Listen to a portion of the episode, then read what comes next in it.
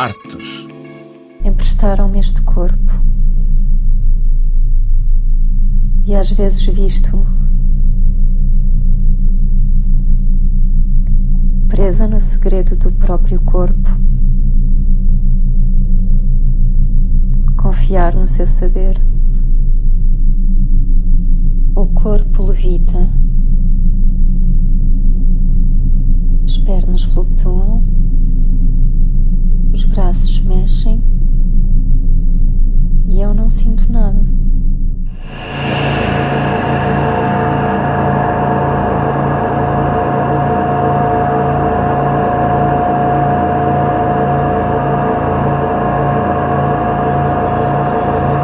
Anda Diana é um espetáculo autobiográfico da bailarina, coreógrafa e escritora portuguesa Diana Nips. Em palco sentimos o seu caminho desde que uma queda lhe causou uma lesão nos movimentos e a fez reinventar as normas ligadas ao corpo para criar um corpo não normativo e até revolucionário.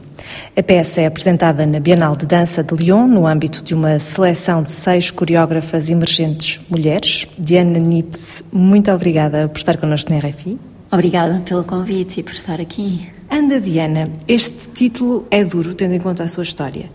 Quer explicar-nos o que significa e do que fala a peça? Anda Diana vem também de um livro autobiográfico, que é um relato muito sarcástico e cruel, e eu tenho um lugar muito irónico dentro de, das minhas obras artísticas, também porque trabalho muito um, um lugar que está muito próximo das artes visuais, com esta questão da escrita e da literatura e da forma como, por exemplo, a literatura se compõe em termos de trabalho de intimidade. Pronto, eu trabalho muito nesse lugar as minhas obras de dança performance, pronto.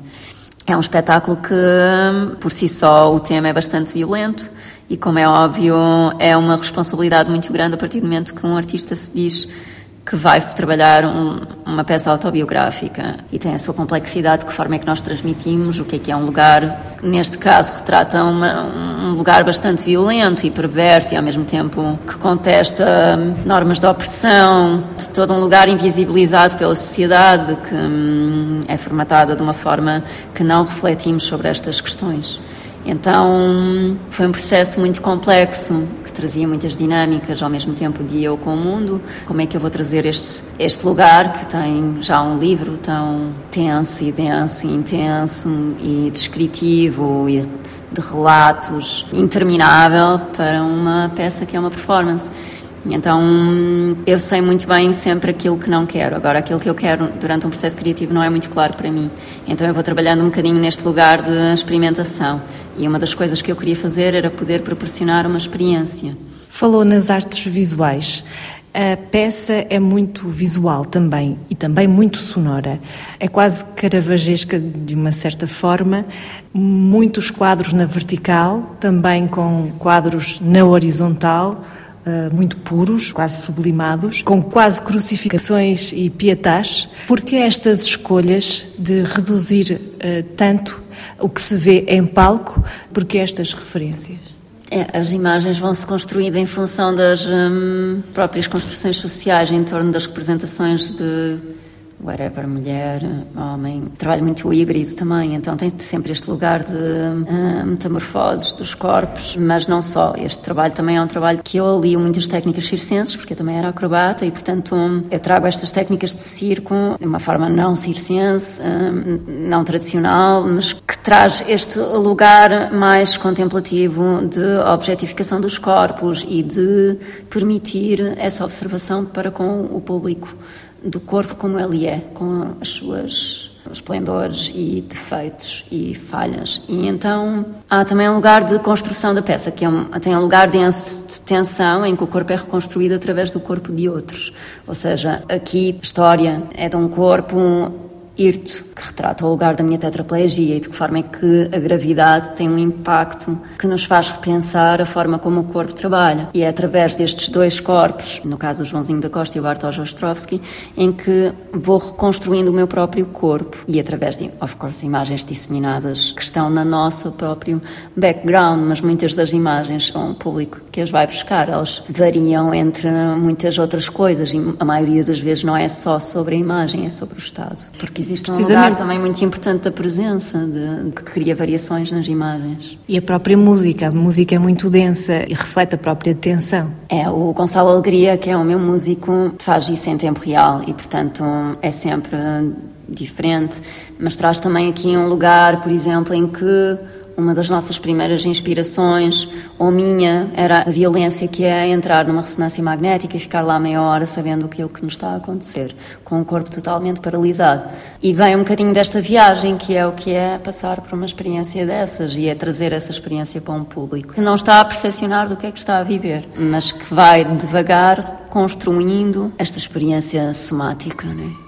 E então isto também é muito um, complexo, porque estamos a falar de muitas vezes coisas que não são palpáveis, são de trazer da densidade do que está a acontecer, da tensão, do tempo que demora a reconstruir ou a construir alguma coisa que é algo que não é hum, dizível, não é, é, não é como no teatro, não, não, não, estamos a dizer e a criar atenção através das palavras, é através do estado do corpo, em que muitos dos detalhes são simplesmente a mão que vira ou que treme. A peça é um campo de batalha entre a sua mente e o seu corpo, nota-se que vive ali no risco e o público sente esse risco, quase que tem vontade de ir lá pôr a mão. É o risco também que a move? É um bocado vago, já me perguntaram há uns tempos, que era incrível como é que o facto de eu ter tido o acidente e continuar a pôr o meu corpo em constante risco. Mas uh, o meu trabalho foi sempre sobre isso. Tipo, eu não sei trabalhar de outra forma. Portanto, eu trabalho sobre o risco, eu trabalho sobre a experimentação e eu trabalho sobre hum, encontrar este lugar que não é um lugar de conforto. E isto é um lugar de discussão, isto é um lugar de conflito interno comigo própria, muitas vezes. E é um lugar muito complexo porque hum, quando estamos a tomar decisões na criação nem sempre conseguimos explicar o porquê ou hum, dar a razão para isto estar a ir para o caminho do conflito, mas o meu trabalho é sobre isso, o que traz com que estamos sempre a trabalhar sobre um lugar muito visceral e intenso e frágil. No entanto, eu tenho um deslumbramento sobre os limites físicos, eu tenho um deslumbramento sobre a física do corpo, como encontrar o equilíbrio, como encontrar o desequilíbrio, o que é que faz encontrar aquele momento e suportá-lo em resistência. Essa resistência acaba por ser eh, quase uma forma de, de, violência também. também. Como é que se reconstrói o corpo, a mente, depois de tanta violência? É criando, é reconstruindo, é o quê? Este diálogo que eu falo de entre a mente e o corpo é porque nós estamos sempre num bocado num conflito e eu vivi muito tempo no conflito da Diana normativa com a Diana não normativa, da Diana bailarina e da Diana que uh, ficou tetraplégica e continua a ser bailarina e está a contestar os cânones da dança e o vocabulário da dança e a forma como observamos o corpo e a hierarquia do corpo performativo. Eu vivo dentro desse próprio conflito e a negociação entre o corpo e a mente. Com todo o know-how que temos e que eu tenho e com toda a educação que tive e formatação em torno da dança, em que efetivamente o que aconteceu foi o meu corpo viu-se obrigado a reaprender a reorganizar-se, a reconstruir-se e a trabalhar de uma outra forma.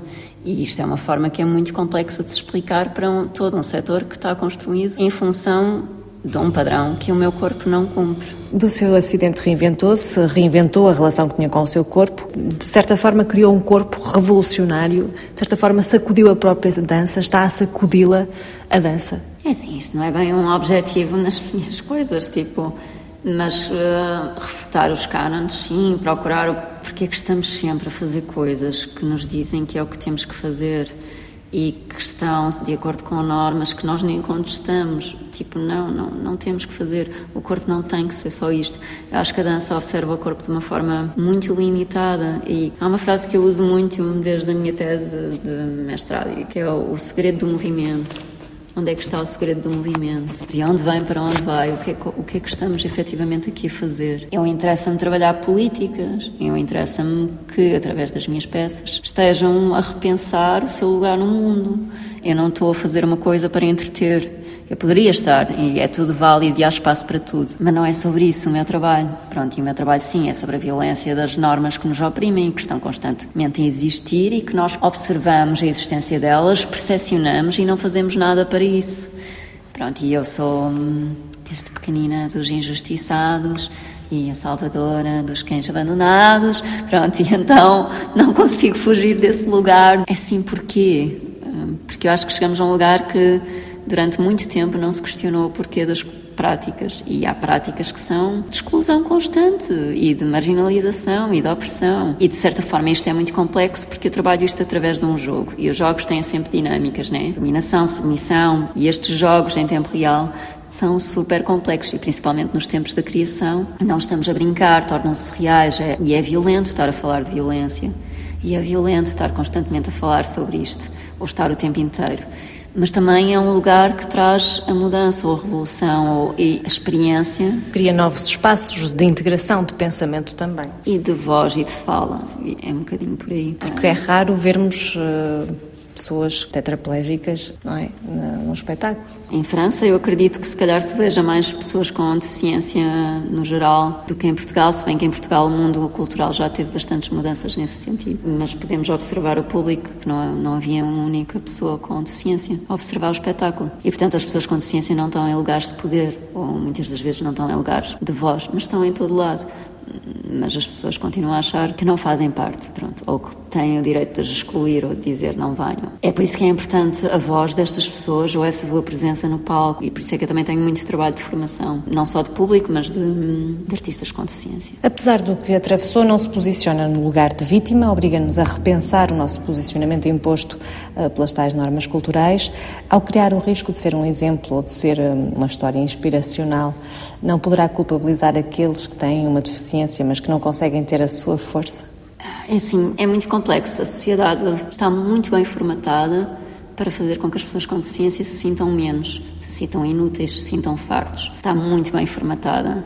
Há um lugar de condescendência, paternalismo, de inspiração, de hum, muito violento e que não é visível e isto complexifica o lugar onde deixam as pessoas com deficiência. Eu compreendo que observem a minha peças ou as minhas obras e as vejam e me coloquem no lugar de inspiração, porque de facto as peças têm um nível de dificuldade de execução um nível de complexidade que quem vir um ensaio meu consegue perceber o nível de dificuldade que aquilo é para qualquer artista, seja ele com ou sem deficiência. Como eu sou uma pessoa com deficiência, como eu sou uma pessoa tetraplégica, que era uma bailarina e que por acaso tem uma história bonita que ajuda a fomentar todo um discurso inspiracional em torno da dança e a bailarina que voltou a andar e a peça anda de ano, ou pronto, enfim, o que quer que seja, até porque a maioria das vezes, muitas das vezes as pessoas não conseguem perceber se eu tenho uma deficiência, se eu não enunciar que sou uma bailarina tetraplégica como no anda de ano, as pessoas não conseguem perceber muito bem o que é que é.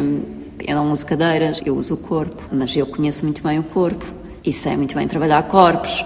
E isto é complexo para uma pessoa do público que não tem a mesma percepção do que é que é trabalhar o corpo que eu e depois consciencializar-se que eu no fim chego lá de cadeira de rodas e isto só por si só já é um lugar eh, de muita violência, é retirar todas as expectativas. Mas eu acho que é um caminho que está a surgir e hoje em dia a disability art está cada vez mais presente e há mais artistas com deficiência, o Dan Daw, a Chiara Bersani, Claire Cunningham e durante muitos anos houve outros que se calhar foram numa geração tiveram mais dificuldade e que a dança estava mais ligada a uma dança moderna, a, uma, a um lugar mais de estético e de forma. Mas, no entanto, também há muitos outros que trouxeram estes lugares de violência, como Bob Flanagan, ou, que eram artistas muito próximos da live art. Então, eu identifico muito mais com este lugar, porque na verdade aquilo que me interessa falar é política e não é só vou fazer um balé. Se bem que há formas do balé nas minhas peças às vezes e que a técnica pode ser usada ou em termos de coreografia, mas interessa-me ir a um lugar mais visceral e interior. Foi convidada no âmbito da chamada Plataforma, uma seleção de coreógrafas mulheres emergentes.